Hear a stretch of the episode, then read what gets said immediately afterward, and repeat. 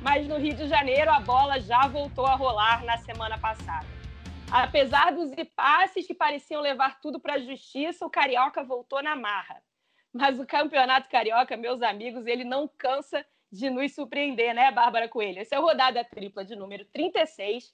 Eu sou Amanda Kessler, e hoje eu estou acompanhada da minha amiga Bárbara Coelho para a gente falar do que nem a gente está conseguindo entender, né? Que é o Campeonato Carioca novamente surpreendendo a gente negativamente fora dos campos. Diga lá, Babi.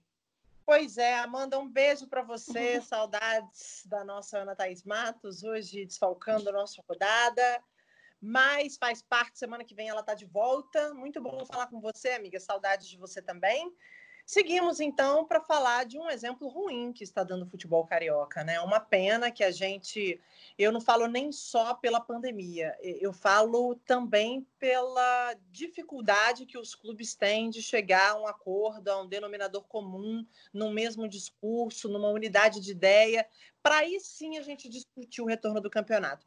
Eu já falei algumas vezes aqui, mas eu vou repetir porque o rodada é semanal e isso ficou um pouco para trás. Eu não vejo problema nenhum em a gente discutir o retorno do futebol.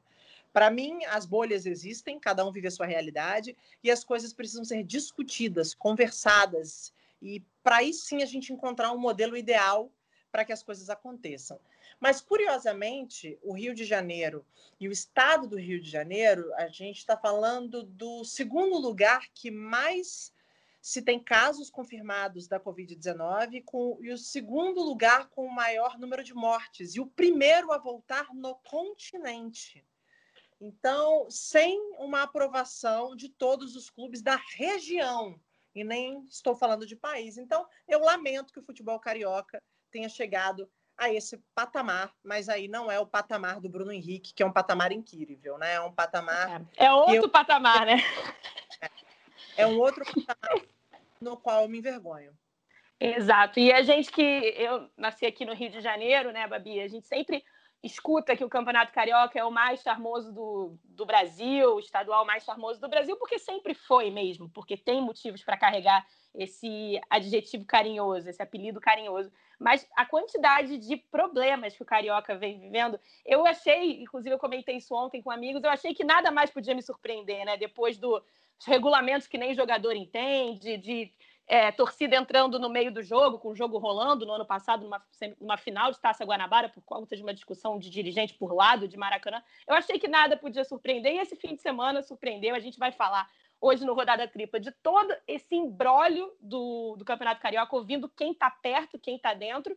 E para começar, a gente vai voltar, para começar esse desenho para você que nos escuta, porque é difícil de entender mesmo, então a gente vai ter que desenhar, a gente vai voltar para quinta-feira. O que, que foi quinta-feira? Foi o dia em que o Campeonato Carioca pareceu ter começado, né? Porque, enfim, depois parou, e teve Flamengo e Bangu no Maracanã reforçando, não é, é apelação para quem acusa a gente do lado de um hospital de campanha, onde pessoas estão lutando pela vida. É, teve Flamengo e Bangu, a volta do Campeonato Carioca, e a gente vai chamar quem está acostumado a reportar jogos do Maracanã há muito tempo, tem memórias de jogos históricos no Maracanã, que é o nosso Eric Faria, mas esse último jogo foi diferente, né, Eric? Diga aí, fera. Falar do que aconteceu na quinta-feira, dia 18 de junho, não é muito legal porque o futebol, na minha opinião, nesse momento, ele deveria ser um motivo de celebração. Nos países onde o futebol já voltou, casos da Espanha, da Inglaterra, da Itália, Portugal, enfim, vamos ficar nesses, Alemanha, é, o país ou os países eles já estão numa, numa outra zona né, de atuação contra a pandemia. Então as pessoas hoje se sentem mais seguras lá para desenvolverem o seu dia a dia, fazerem as suas atividades e o futebol complementa isso, trazendo um pouco de conforto para o coração delas, um motivo de sorriso ao longo do dia. Enfim, o que tem que ser o futebol, a missão do futebol, além de ser uma grande indústria, é divertir as pessoas, aproximar as pessoas, é, mexer com as emoções, enfim, e não uma coisa assim imposta é, de qualquer jeito, como aconteceu e como está acontecendo, sobretudo no Rio de Janeiro. Né? A gente sabe que alguns outros campeonatos estaduais deverão começar ou recomeçar no mês de julho, mas o que está sendo feito aqui no Rio de Janeiro é algo muito forte, é algo que assim divide as pessoas e o futebol não é para isso. Tem gente que é a favor porque acha que tem que ser assim mesmo, e tem gente que é contra, e aí cria uma zona de ódio, né? É, na hora que você vai opinar, enfim, eu continuo sendo contra porque eu acho que o futebol, pelos motivos que eu já disse, é algo para aproximar as pessoas, para celebrar e não para ser uma coisa imposta, para ser usada como uma ferramenta política, enfim. É, essa é a minha opinião sobre essa volta do futebol do Rio de Janeiro, assim, de qualquer jeito. Cito também a parte que ele diz, né, Bárbara? Usado como ferramenta política, né? O futebol não é isso, não deveria ser isso, né? Concordo é. plenamente com o Eric nessa. Eu também. E aí você vê as coisas se desenrolarem, e aí você começa a entender, né, o porquê de determinadas atitudes, o porquê dessa correria toda, do porquê voltar desse jeito. Eu acho que, assim, o mais complicado, e aí o, Eric para mim foi perfeito, é que quando ele fala dessa zona de ódio. Porque quando você começa a ficar, ah, mas eu tenho que voltar, porque é, o futebol ele é um elemento importante da sociedade, além da gente falar de um ambiente que emprega muitas pessoas, existem outras pessoas que atacam essa ideia de forma muito. É, é, é né? Nossa, mas como é que a gente vai falar em esporte se a gente está falando que existe um hospital de campanha ali do lado? Então, assim, há uma contradição muito grande nesse retorno agora, porque é, as pessoas estão confundindo as coisas. A gente não está criticando o fato do futebol pensar em voltar. Ninguém reclamou disso, ninguém acha que isso é um completo absurdo.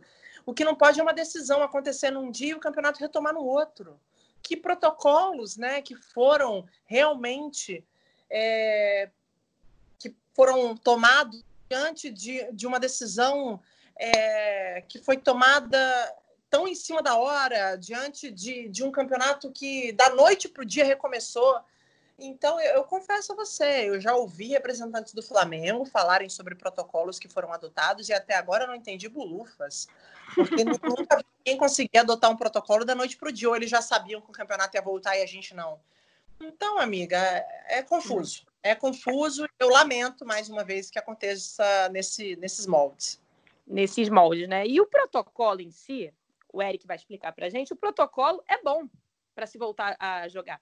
Mas é o que a gente fala, o protocolo observado por médicos, bem orientado, entregue em larga escala, ele de fato parece ser muito bom e parece que vai ser usado de exemplo até por outros campeonatos, mas vai muito além do protocolo. E eu quero muito ouvir o Eric, que estava no Maracanã quinta-feira, Flamengo e Bangu, falar um pouco disso, contar um pouco como foi a experiência e falar um pouco por que, que vai além do protocolo. Quem está a favor dessa volta é, se apega aos aspectos técnicos né, do protocolo, do Maracanã. Realmente, eu fui ao Maracanã, me senti bem seguro lá dentro do estádio, preenchi um questionário, passei por um teste rápido de PCR, é, aquele que enfia o cotonete no nariz é, acusou negativo. Eu pude trabalhar, passei por um túnel de desinfecção, enfim. A, os jogadores também vêm sendo testados com frequência, as pessoas envolvidas no jogo. Isso não é o problema, não é a questão técnica que é o, o, o motivo do debate, pelo menos na minha opinião. Acho que assim, o, o, Flamengo, o Bangu e os outros clubes que são a favor da, da volta, acho que eles estão seguindo o protocolo seguro, sim. Mas é, é muito mais do que isso. O futebol ele não é só uma questão técnica. Então, assim, naquele momento, no Maracanã, funciona um hospital de campanha. Naquele dia morreram duas pessoas. Então é preciso que o futebol também se apegue a esses valores sociais, a esses valores humanos. Não dá para acontecer um jogo de futebol no local onde as pessoas estão morrendo. Aí o outro vai falar: ah, mas tem hospital em rua de estádio. Tem, mas não é durante uma pandemia, não é com as pessoas assim é, morrendo por uma contaminação de um vírus que é fácil, fácil de você se preservar, quer dizer, basta você se isolar, basta você ser testado, enfim, a gente está falando de algo que contaminou as pessoas no mundo todo, mas que se você tiver um pouquinho de cuidado e muita responsabilidade do poder público, você consegue minimizar bastante. Então, assim, essa comparação com, ah, mas tem hospital em rua de estádio, isso é de uma idiotia. Sabe, assim, me parece ser burro, burrice uma pessoa falar isso, assim, na, pelo amor de Deus, assim. É, você fazer esse tipo de comparação é igual você falar assim, morrem é, não sei quantas pessoas de, de acidente de trânsito, é, mas tudo bem, a gente pode continuar andando sem cinto de segurança, ora. Por que usar o cinto de segurança? Já que morrem tantas pessoas é, por acidente com o cinto. sabe? Então são comparações assim que me, me deixam assim um pouco preocupados assim para onde vai caminhar o nosso poder de análise, o nosso poder de, de, de passar para as pessoas o que realmente acontece. É isso, meninas. Espero ter contribuído. É, sei que o podcast de vocês é um tremendo sucesso, rodada tripla. É isso aí. Que venham novos episódios e se precisarem eu tô aqui. Um beijo para vocês. E aí, Babi, obrigada ao Eric pelo relato, por ser tão didático e esclarecedor também nos termos, né, nos exemplos que ele usa, né, Babi? Não, perfeito. E assim, o Eric está ali na linha de frente também, podemos dizer assim, né? Porque ele faz cobertura dos clubes, cobre o Flamengo com muita frequência. Ele estava aí falando das questões do protocolo, que são boas, são protocolos que serão replicados, né? Você destacou também. Mas eu fico numa dúvida danada, porque quando o Flamengo fala que buscou, por exemplo, é, observar exemplos que aconteceram nas ligas europeias que retomaram, eu lembro que nessas ligas é, a decisão, a data foi tomada com muita a decisão pela data foi tomada com muita antecedência, né? Então, assim, alguns jogadores ficaram isolados em hotéis, então é, eu acho, né, que para você conseguir fazer não só a testagem, mas o controle desse ambiente é um pouco mais fácil, né? Porque você está com eles num lugar em que você tem algum controle, que você consegue é, ter mais acesso e ter mais informações. Então, quando uma decisão é tomada da noite para o dia, mesmo os protocolos sendo protocolos de excelência, eles me causam muitas dúvidas, justamente porque eu não consigo entender como você viabiliza tanta excelência em relação ao protocolo se você tem um prazo tão curto. Mas eu espero que a gente é, consiga tomar as melhores decisões daqui em diante. E eu não gostaria que o futebol carioca fosse esse exemplo. É, e não tem protocolo que organize o futebol carioca, né, Babi? No sábado eu estava de folga, não estava trabalhando e fiquei um pouco longe de celular e de notícia por algumas horas, né? Me permiti um pouco isso também, né, em quarentena.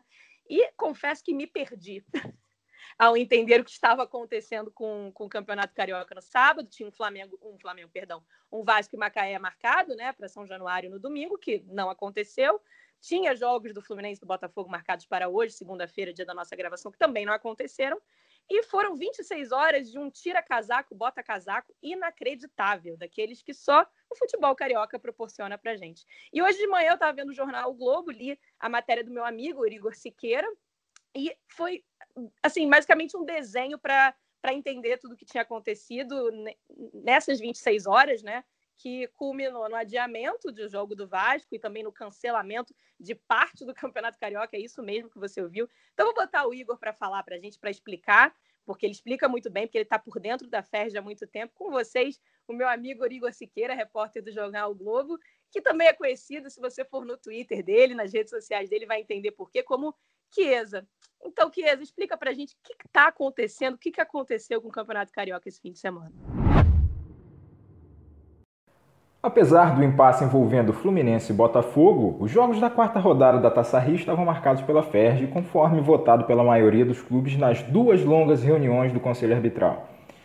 Até que o prefeito Marcelo Crivella publicou um decreto no fim da tarde de sábado.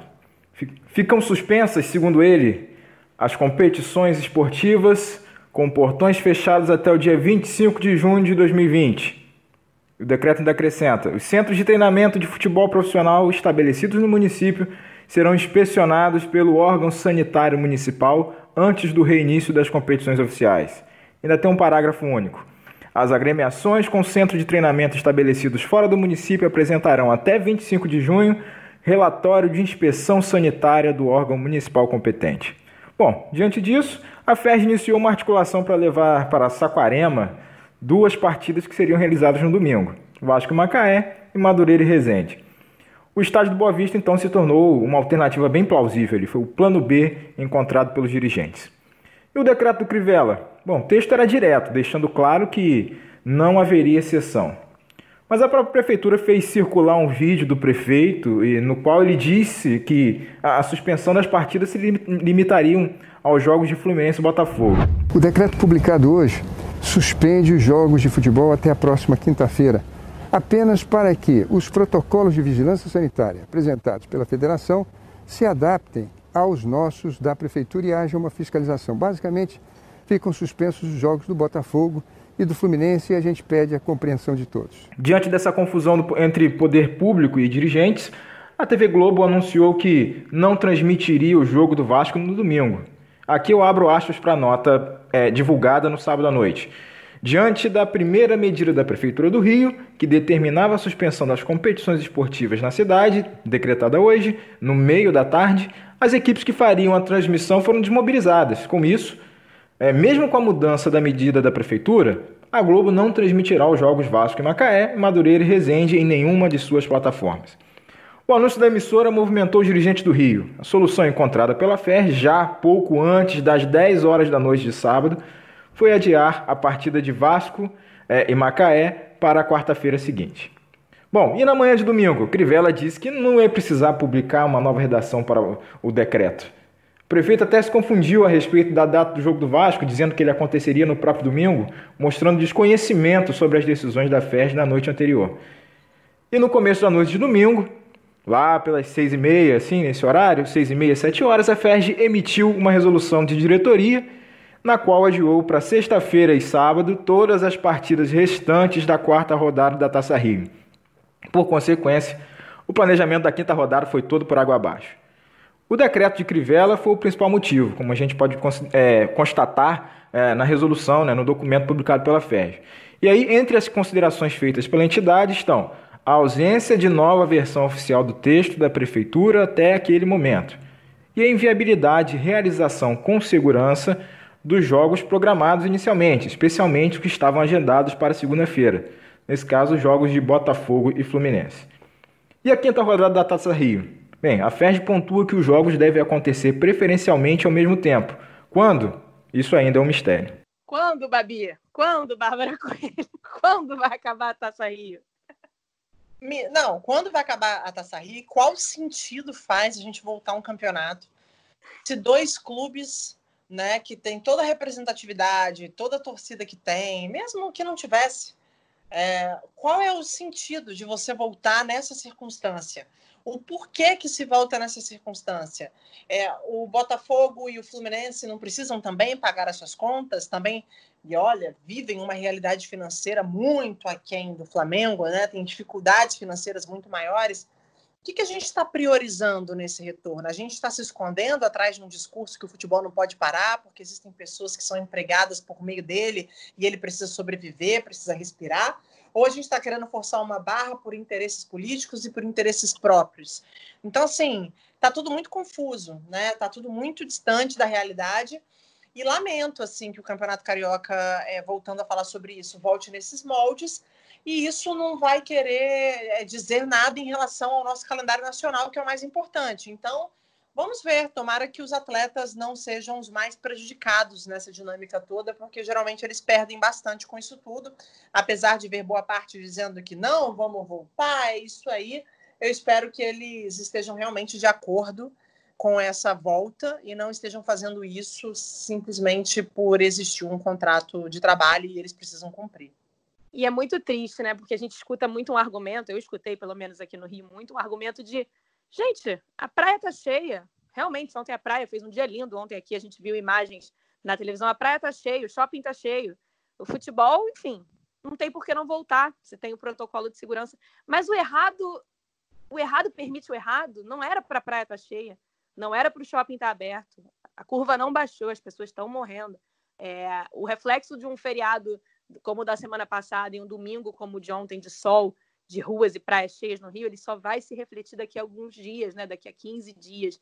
Enfim, é, é, a, a pandemia não vai nos tornar pessoas melhores, mas ela vai mostrar muito como a gente olha para o próximo, como a gente se preocupa com o próximo. E o futebol não deveria ficar alheio a isso. E e como eu digo que o futebol não podia ficar ali a isso, Babi, é que eu realmente fiquei muito, muito sentida, a palavra é essa, quando eu vi uma matéria ontem do Globoesporte.com, falando que essa confusão toda que o, que o Chiesa, o Igor Chiesa, relatou para a gente, é, resultou em nada menos que 22 exames perdidos pelo Vasco, só pelo Vasco, que teve o jogo adiado, os jogadores já estavam indo se concentrar, de acordo com o que pedia ali o protocolo, E voltou todo mundo para casa e os exames que foram feitos para essa rodada, para esse jogo que não aconteceu, foram perdidos. É, é, realmente assim impressionante, né? É você se desalinhar muito de, de uma cidade que nem todo mundo tem exame assim tão fácil.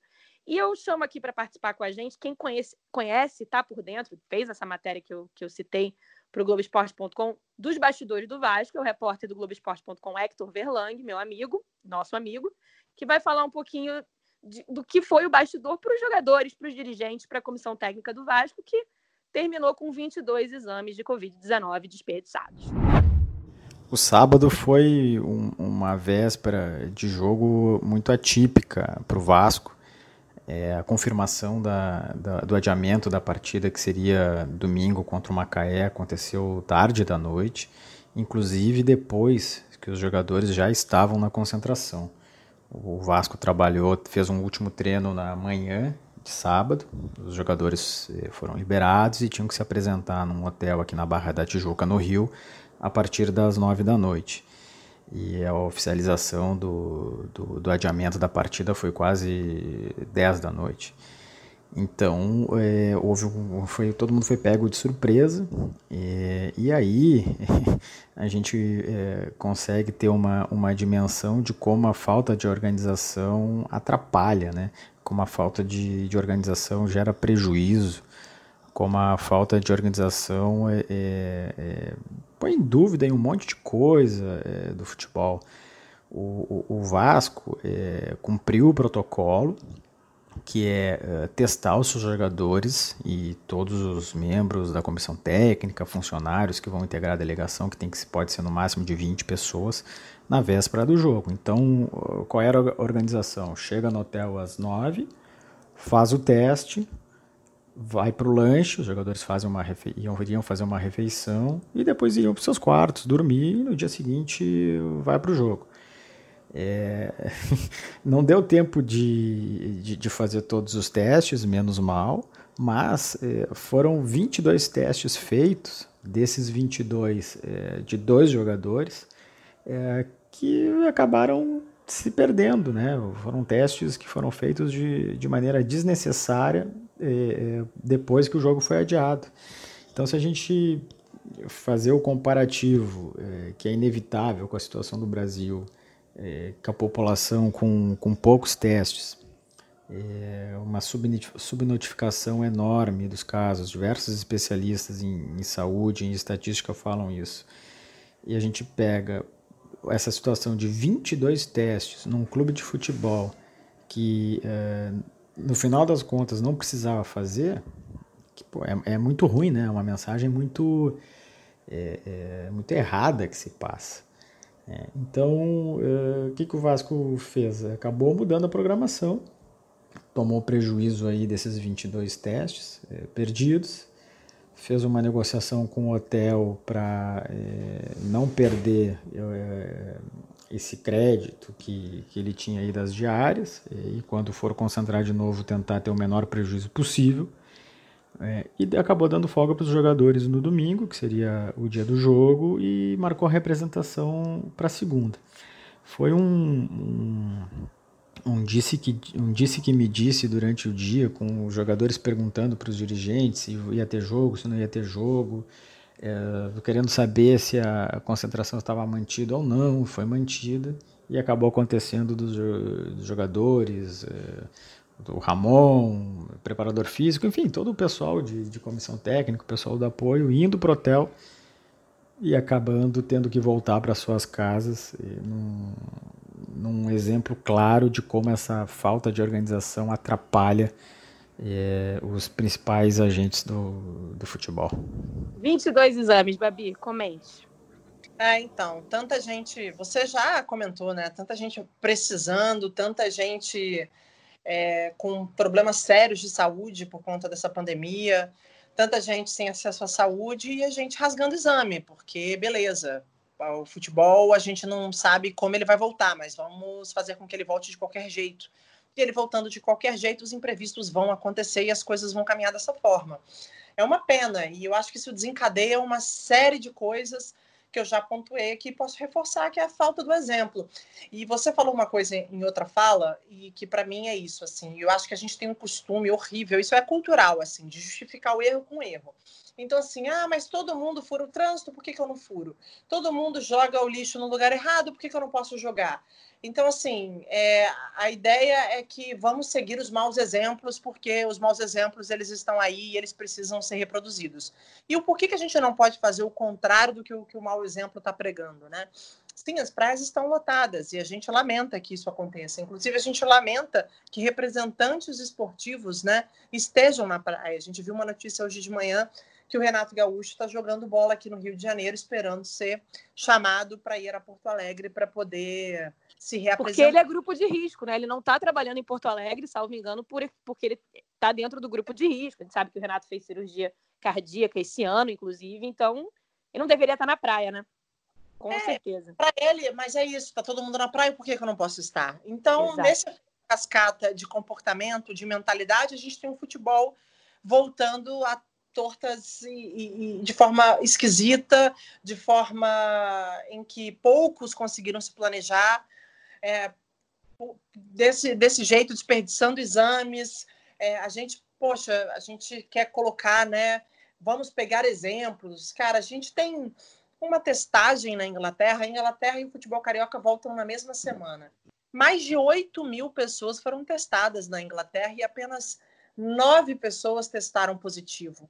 Então, assim, não vamos comparar, não, não vamos dizer que a gente está seguindo o que eles Comparar estão Comparar o incomparável, né? Porque, né, vamos, vamos, é. vamos ser sinceros, vamos, acho que isso tem que ser uhum. honesto. E uhum. não tem como a gente dizer que a gente está seguindo os mesmos protocolos e seguindo o exemplo do que eles fizeram lá fora, porque isso não é uma verdade. Quem conhece bastidor aqui do, dos clubes cariocas fala muito sobre, observa bem né, e atentamente essa articulação da volta do futebol carioca, liderada pelo presidente Rodolfo Landim e a diretoria do Flamengo. E uma articulação que não começou de um dia para a noite, começou.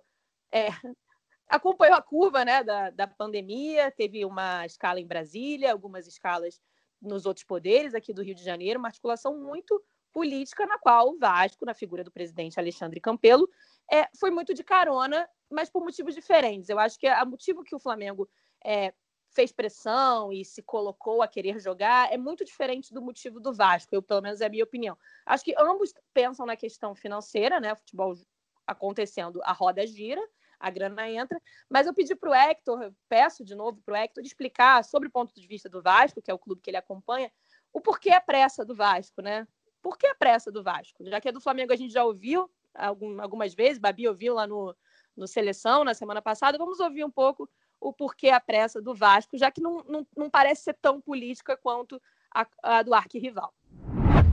O Vasco quer voltar a jogar porque, especialmente e principalmente, está sem receita. O, é um clube que vive com constantes atrasos salariais, uma situação que acontece sempre desde 2018. Né?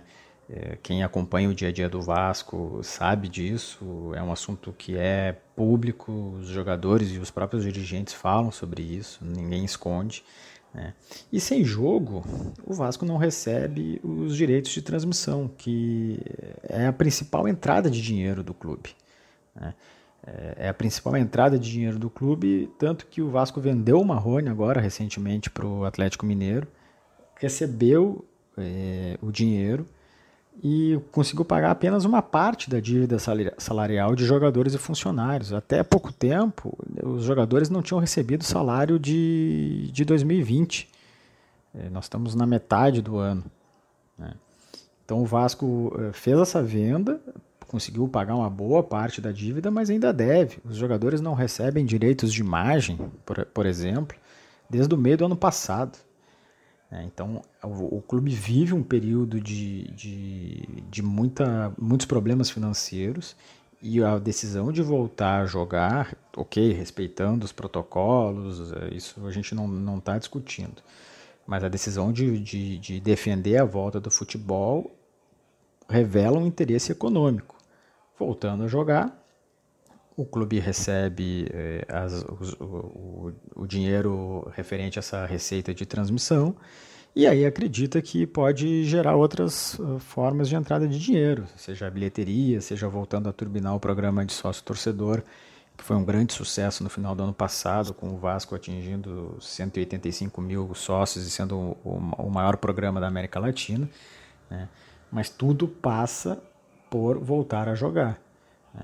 O Vasco, além dessa questão é, de ter poucas receitas, ele convive com uma série de, de bloqueios de, de, de, de, de renda determinadas pela justiça. Então, são, é um passado que assombra o Vasco. É, no, na cobertura diária, toda hora tem uma notícia de que alguém entrou na justiça por cobrando, por exemplo, salários em atraso, cobrando um acordo que não foi pago, cobrando uma dívida que não foi honrada e aí bloqueia uma entrada de dinheiro. A venda do Marrone quase teve um, um bloqueio, a justiça que não acatou.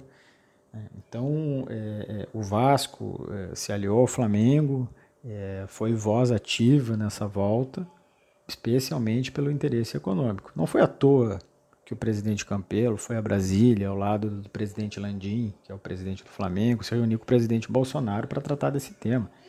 Né? Então, é, é, a principal explicação é, é, essa. Não é a única. Tem uma outra que é, por exemplo, é, os jogadores de futebol são atletas de alto rendimento, ficar muito tempo parado é muito prejudicial, não adianta ficar só treinando em casa, não é a mesma coisa, enfim. É, os, os, fisiologistas, os fisioterapeutas, os médicos, os preparadores físicos explicam isso e é perfeitamente entendido. Mas, uh, embora tenha esse outro lado, o principal interesse pela volta é um interesse econômico. Eu vejo um pouco diferente, né, a necessidade de um clube para o outro, né, falando dos dois principais nessa articulação da volta do Carioca, né, o Vasco e o Flamengo, que tiveram apoio dos clubes menores, mas parece bem diferente, né, os motivos e causas e consequências também, pensando adiante. É, eu acho que sim. Eu acho que a realidade do Vasco é a realidade da grande parte dos nossos clubes, então a gente precisa ponderar mesmo que os clubes vão passar por muita dificuldade. Isso não é uma particularidade do Brasil sem receitas, né? A gente vai ter uma janela muito mais fria, eu acho, apesar de alguns clubes estarem contratando, mas é, com certeza uma previsão de receita em relação à venda não vai se concretizar por meio por conta dessa pandemia, algumas dificuldades envolvendo a, né, é, é, a também necessidade de ter uma receita com o público, com o torcedor, com o sócio-torcedor, com venda de camisas. Eu não tenho a menor dúvida que isso interfira diretamente no planejamento de um clube. Mas eu gostaria só de colocar um, uma semente nessa conversa. O Vasco tem problemas com salários e tem problemas estruturais, financeiros e políticos muito antes da gente sonhar em pensar na existência da pandemia. Então, o problema que o Vasco passa hoje não é fruto da pandemia.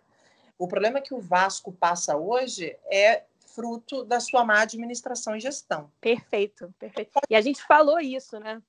A gente conversou sobre isso no outro Eu... programa o futebol tenha parado, gente. Assim, eu gostaria mesmo que quem ouvisse rodada tripla entendesse que ninguém está torcendo para o futebol não continuar, porque as pessoas caíram nessa pegadinha agora de achar que por, por a gente defender isso, a gente defende a ideia de que o futebol não tem que voltar. Eu tenho, eu tenho ouvido muito também o podcast do Gui Pereira, que é o nosso parceiro de São Paulo, e ele tem conversado com muita gente, muitos clubes que estão demitindo seus funcionários e diminuindo a folha salarial dos seus jogadores diminuindo a folha salarial é uma coisa que não me preocupa tanto, mas eu fico muito e questiono muito a questão desses funcionários, funcionários de anos, coisa de 20, 30 anos, funcionários sendo demitidos, porque não tem realmente o que fazer, é um momento muito triste do nosso país. Essa consequência econômica ela ainda está por vir e vai vir mais aflorada ainda nos próximos meses, mas a gente não pode misturar as coisas. Uhum tomar muito cuidado. O Vasco quer voltar com o futebol porque ele tem contas a pagar, ou o Vasco quer colocar isso como desculpa porque não se organizou e nunca se organizou, recente, num passado muito recente, não vem se organizando. Então, Vasco, entendo sua necessidade de retorno, mas não é tanto pela pandemia e pelas, pelas dificuldades que ela que ela está propondo. É muito Exato. pela você tem construído nos últimos anos como história de administração. Exato, isso foi até um assunto que a gente comentou no Rodada Tripla, num, num, dos primeiros rodadas triplas da pandemia, que a gente teve aqui a participação do Capelo, que ele pontuou muito bem isso, que achava que tinha que ficar muito atento, porque tem clubes que estão quebrados e em situação muito anterior à pandemia, né? Que estão colhendo frutos de má administrações que vão ser é, piorados, vai ficar pior a partir do momento que acontece o que está acontecendo no Brasil e no mundo, mas que não é por causa de, foi agravado por, né? E a gente agora precisa falar, né, Paulinha, que a gente falou que o Flamengo, o Vasco, articulação política, tudo que a gente viu que aconteceu para esse Campeonato Carioca voltar e não voltar, e depois voltar, aquele tira casaco, bota casaco, parece a gente no inverno aqui no Rio de Janeiro, né? Ah, é. A gente quer botar um casaquinho, mas não tá tão frio assim, então tira casaco, bota casaco. E tem o caso do, do Fluminense do Botafogo, que assim como o Vasco, né, é importante lembrar, vive em situação financeira bem difícil, né? Inclusive o Botafogo posso dizer até que é até pior. Eu estava vendo o, o, análise de balanço do Fluminense teve uma melhora ali gradual, né? Tá, tá, começando a melhorar em alguns aspectos, mas o Fluminense e o Botafogo se colocaram contra, né, a volta do futebol desde o começo, até por não só por serem contra a volta a qualquer custo, mas também porque a partir do momento que decidiram que ia voltar, eles pediram tempo, né, Babi? Tempo para sua para o seu plantel se preparar. O Fluminense começou a testar na terça passada, o Botafogo na segunda, foram a campo só agora no fim de semana. E a gente chama Paulinha Carvalho, a Paula Carvalho, Paulinha, nossa querida amiga setorista do Fluminense, ah, desde o começo desse ano, para falar um pouquinho da articulação do Fluminense do Botafogo, que chegaram a levar isso para a justiça nos últimos dias. Vamos ouvir um pouquinho da Paulinha, voltando a desenhar o Campeonato Carioca para você que escuta o nosso Rodada Olá, amigos do Rodada Tripla, tudo bem com vocês? Bem, para a gente falar um pouquinho dessa novela Campeonato Carioca, que tá uma confusão danada, não tem como a gente não falar de Fluminense e Botafogo, né, que são os únicos contrários ao retorno do futebol carioca nesse momento. As duas diretorias acreditam que não faz sentido e que não seja prudente voltar a jogar bola no momento crítico ainda da pandemia do novo coronavírus aqui no Rio de Janeiro, aqui no estado do Rio de Janeiro. Inclusive, até por isso, foram os últimos dois clubes a voltarem a treinar presencialmente. Né? O Fluminense voltou na última sexta e o Botafogo no último sábado. Só que eles estão sozinhos nessa, inclusive perderam, digamos assim, os últimos arbitrais que rolaram da FERJ na última semana e ficou decidido que Fluminense e Botafogo teriam que jogar nos dias 22 e 25 de junho a quarta e a quinta rodada da Taça Rio do Campeonato Carioca. Mas as duas diretorias, desde o início, deixaram claro que não entrariam em campo.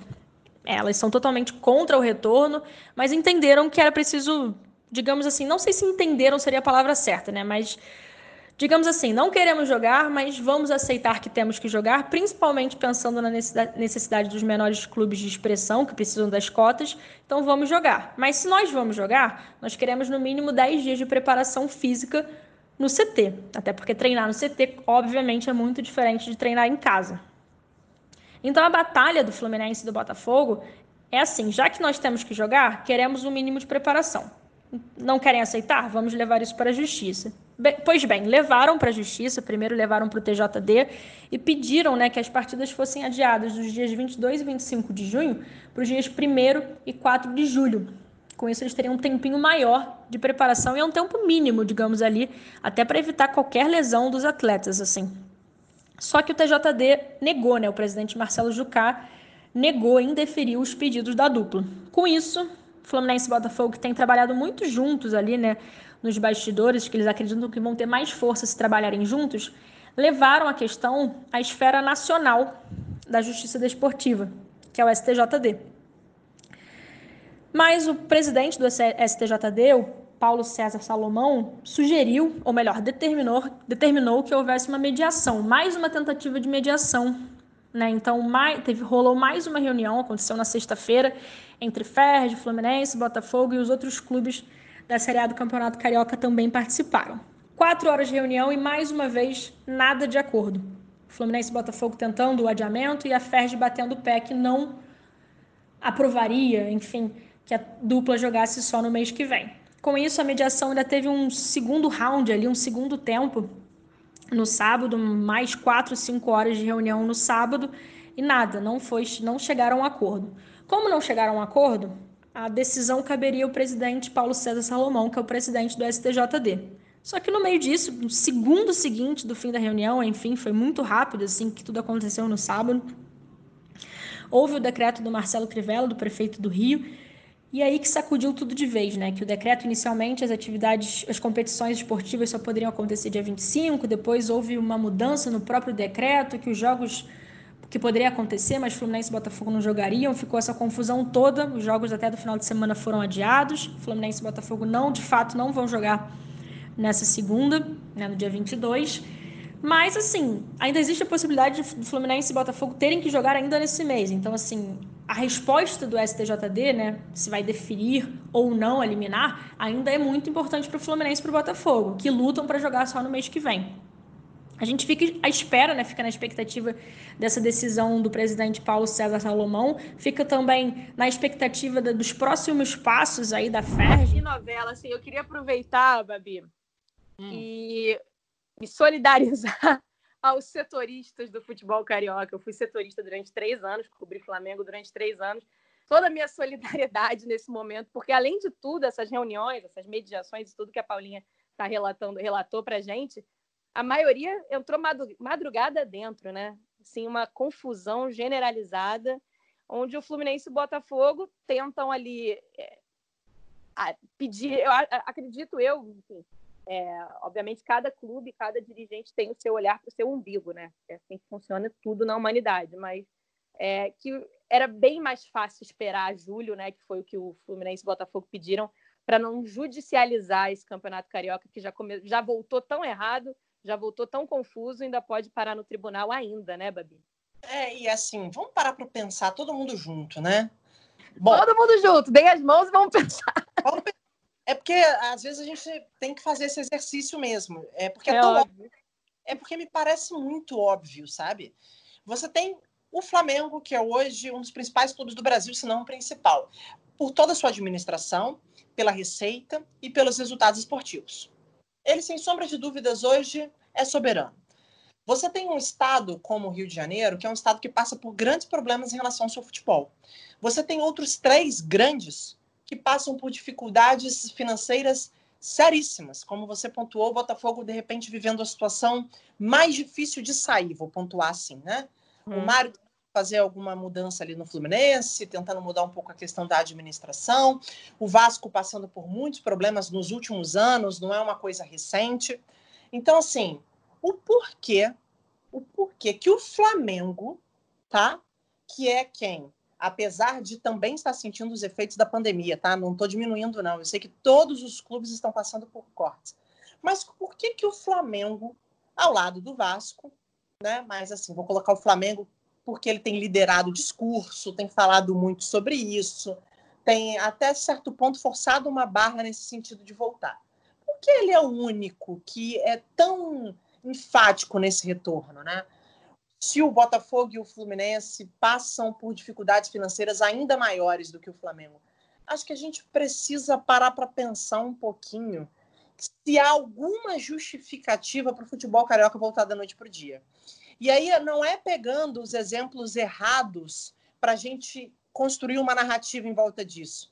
Uhum. É a gente estar no mínimo. O que, que é o mínimo? As coisas voltarem gradativamente. E não é assim que o futebol carioca está acontecendo. O futebol carioca ele não voltou em campo ainda para mim. Ele voltou como retrato de um estado em que tem uma forte importância como esporte e que é extremamente desunido, em que os clubes só conseguem olhar para os próprios interesses. Enquanto isso, São Paulo se une, se articula, busca uma data é, como referência para o retorno, olha para julho como referência. Então, assim, há uma distância muito grande de mentalidade dos dois estados. E se a gente parar para pensar, assim, dar uma respirada, é, eu acho que a gente chega à conclusão de que não faz o menor sentido as coisas voltarem desse jeito.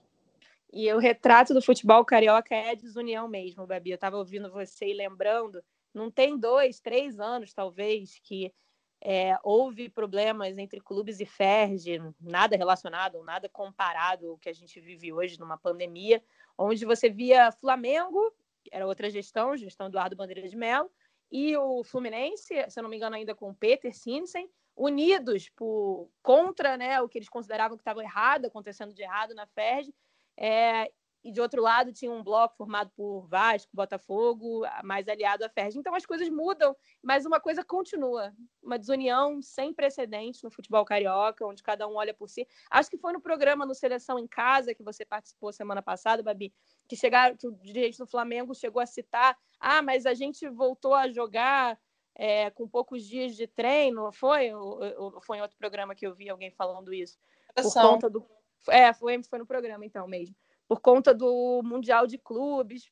Assim, é, é o que a gente está vivendo agora, meus amigos, é sem precedentes. Então, vamos tratar como uma coisa sem precedentes, uma coisa difícil, um momento que a gente precisa estar tá unido como mundo, como sociedade, assim, unido mesmo em. Eu não vou passear na praia, apesar de estar um dia lindo e ter vontade, porque eu posso colocar pessoas em risco fazendo isso. Eu sou saudável, eu não sou grupo de risco, mas é pensar no outro. Acho que o futebol deveria seguir a mesma linha, mas não segue. E onde entra a Bárbara Coelho? Os clubes pequenos nisso tudo, né? Porque o Campeonato Carioca não é formado por quatro clubes. E a gente, acho que foi o Hector ou a Paulinha que falou ao longo do nosso programa que os clubes pequenos se aliaram ali à tropa do que a Ferdi está junto também com o Vasco e Flamengo pela volta, porque eles vivem realmente uma situação de afogamento, né? Se tá difícil para clube grande, imagina para clube pequeno. E assim, é, é eu estava lendo e vendo, né, como está sendo a situação dos clubes pequenos, eles estão topando voltar a qualquer custo mesmo. E para explicar o que acontece no interior do Brasil e alguns clubes também pequenos aqui da capital, eu chamo o Gustavo Garcia, que é editor do Globoesporte.com na editoria Cerro Lagos e Norte, da filiada Inter TV, para explicar um pouquinho o que está acontecendo com os clubes pequenos e o porquê também deles toparem tudo para voltar o quanto antes. Bom, eu acho que o primeiro ponto a entender é a importância do Carioca para os times pequenos, né?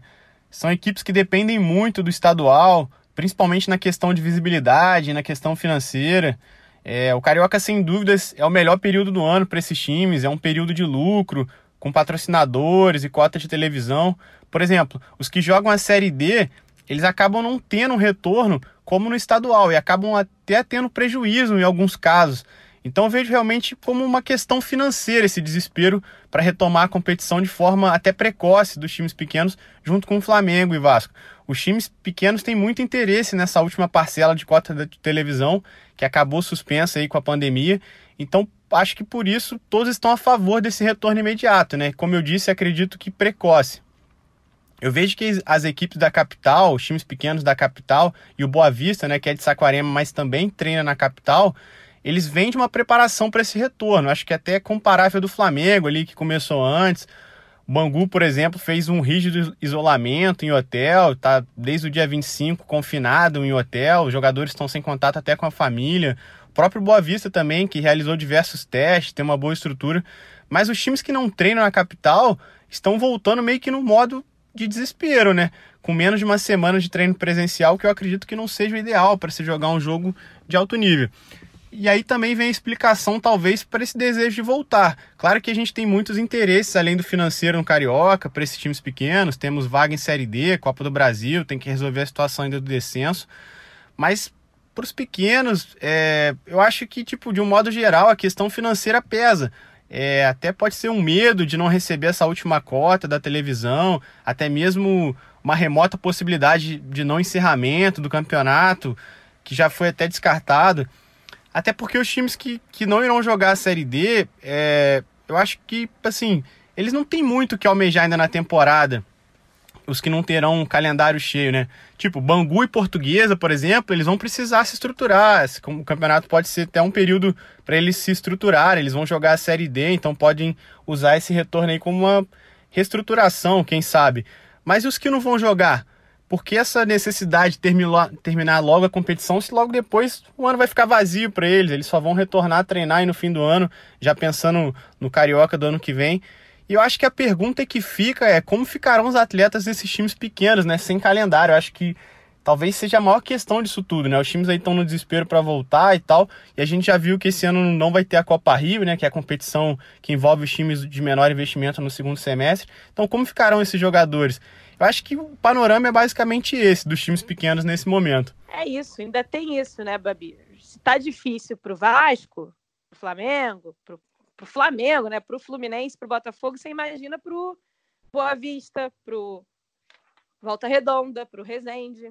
E eles vão voltar a qualquer custo mesmo, né? Acho que eu estava vendo, o Resende se apresentou na semana passada e já foi para campo, né?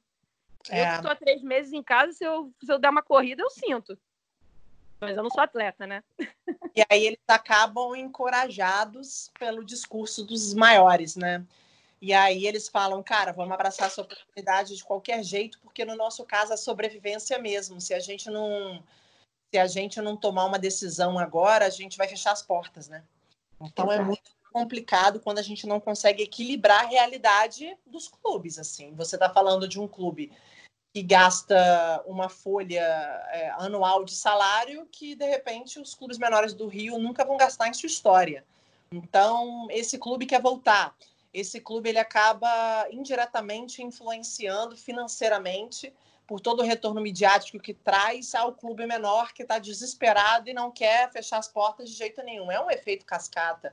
Não me soa nem um pouco estranho que a maior parte dos clubes do Rio vota no retorno do futebol, porque a realidade uhum. dura para esse sim, que tem um calendário extremamente complicado que apostam no futebol carioca para poder conseguir sobreviver ao ano. Alguns deles, como a gente viu, ouviu agora, figuram na Série D do Campeonato Brasileiro e outros nem isso.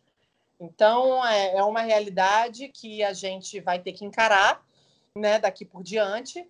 Entendo a necessidade e o retorno do futebol por parte desses clubes. E eu acho que, pensando bem romanticamente, porque eu adoro romantizar as coisas, porque eu sou uma pessoa romântica. Sagitariana, que, não... que nem eu, né? Sagitariana, boa. Eu não sou romântica, mas eu sou uma pessoa que gosto de olhar e, e tentar ver se há um, uma solução boa para todas as partes, né? É, se a gente está realmente preocupado assim com os pequenos clubes do Rio, quando eu falo a gente, eu falo os grandes, por que, que a gente não divide melhor as cotas? Né?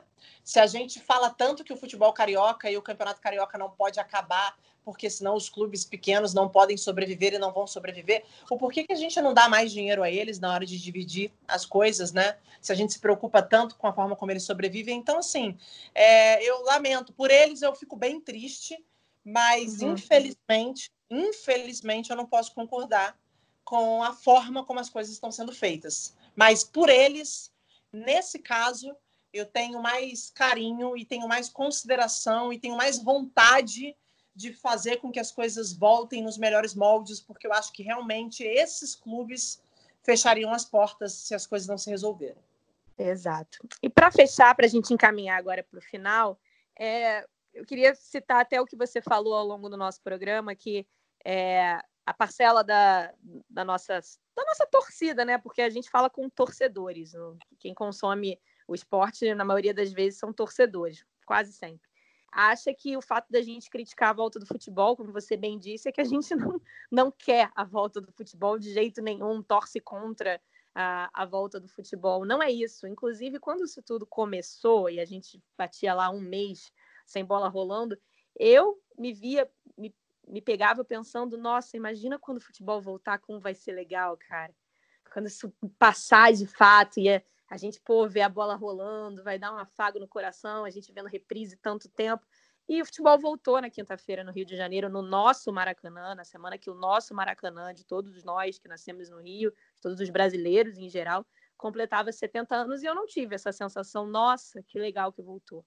Se, se alguém teve, tudo bem, não tem problema nenhum, mas eu acho que muita gente não teve. E o futebol fala para todo mundo, deveria falar para todo mundo. E eu espero que isso passe, eu espero que passe logo, que a gente possa continuar fazendo a nossa parte para passar e que em algum momento o futebol volte a me dar a sensação que quinta-feira não conseguiu me dar, né, Babi? É, é isso. É, é, curioso, né? Porque o esporte ele tem um papel de emocionar, de entreter. É um programa, né? Vamos assistir Sim. um futebolzinho hoje, vamos reunir a galera, blá blá blá. Bom, é, a gente não pode reunir a galera, o torcedor não pode ir no estádio, o jogador vai é, a campo com uma certa insegurança, um cenário né, triste, um cenário em que ao lado dele, bem pertinho, existem pessoas lutando pela vida. Para quem que a gente voltou para o futebol? Por orgulho próprio, por interesses próprios? Que pena, né? O futebol é. nunca representou isso para mim. Nunca, pois pelo é. contrário. O, esporte sempre representou uma coisa muito. Não à toa eu quis viver dele, assim. Eu, eu uhum. realmente. A gente está aqui porque a gente ama o porque que a gente... a gente ama, exatamente. A gente está aqui Agora... porque a gente ama o futebol, exatamente. É, mas é impressionante como isso vai totalmente contra a noite de quinta-feira. Mais é. uma pequena minoria acha que deveria ser feito dessa forma, e eu, mesmo discordando do retorno, eu realmente torço para que quem estiver envolvido é, nessa confusão toda esteja com as suas saúdes devidamente protegidas. É claro, a gente não concorda, mas a gente torce muito que dê certo, porque é, a gente torce para que tudo dê certo, para que tudo melhore, não só no futebol, mas em todos os setores da nossa sociedade. A gente quer que fique tudo bem, porque é muito tempo que tá, a gente está esperando ficar tudo bem, já são três meses, né?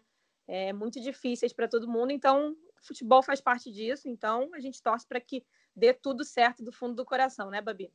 Exatamente. Torcida sempre positiva, é sempre importante as pessoas entenderem que nunca é, não faz o menor sentido a gente defender que o esporte que a gente mais ama não volte. A gente só quer entender que ele é um. Ele vai voltar e quando ele voltar, ele vai voltar com consciência e as pessoas vão poder desfrutar do esporte, porque a gente faz esporte para o outro, né? A gente não faz para a gente mesmo.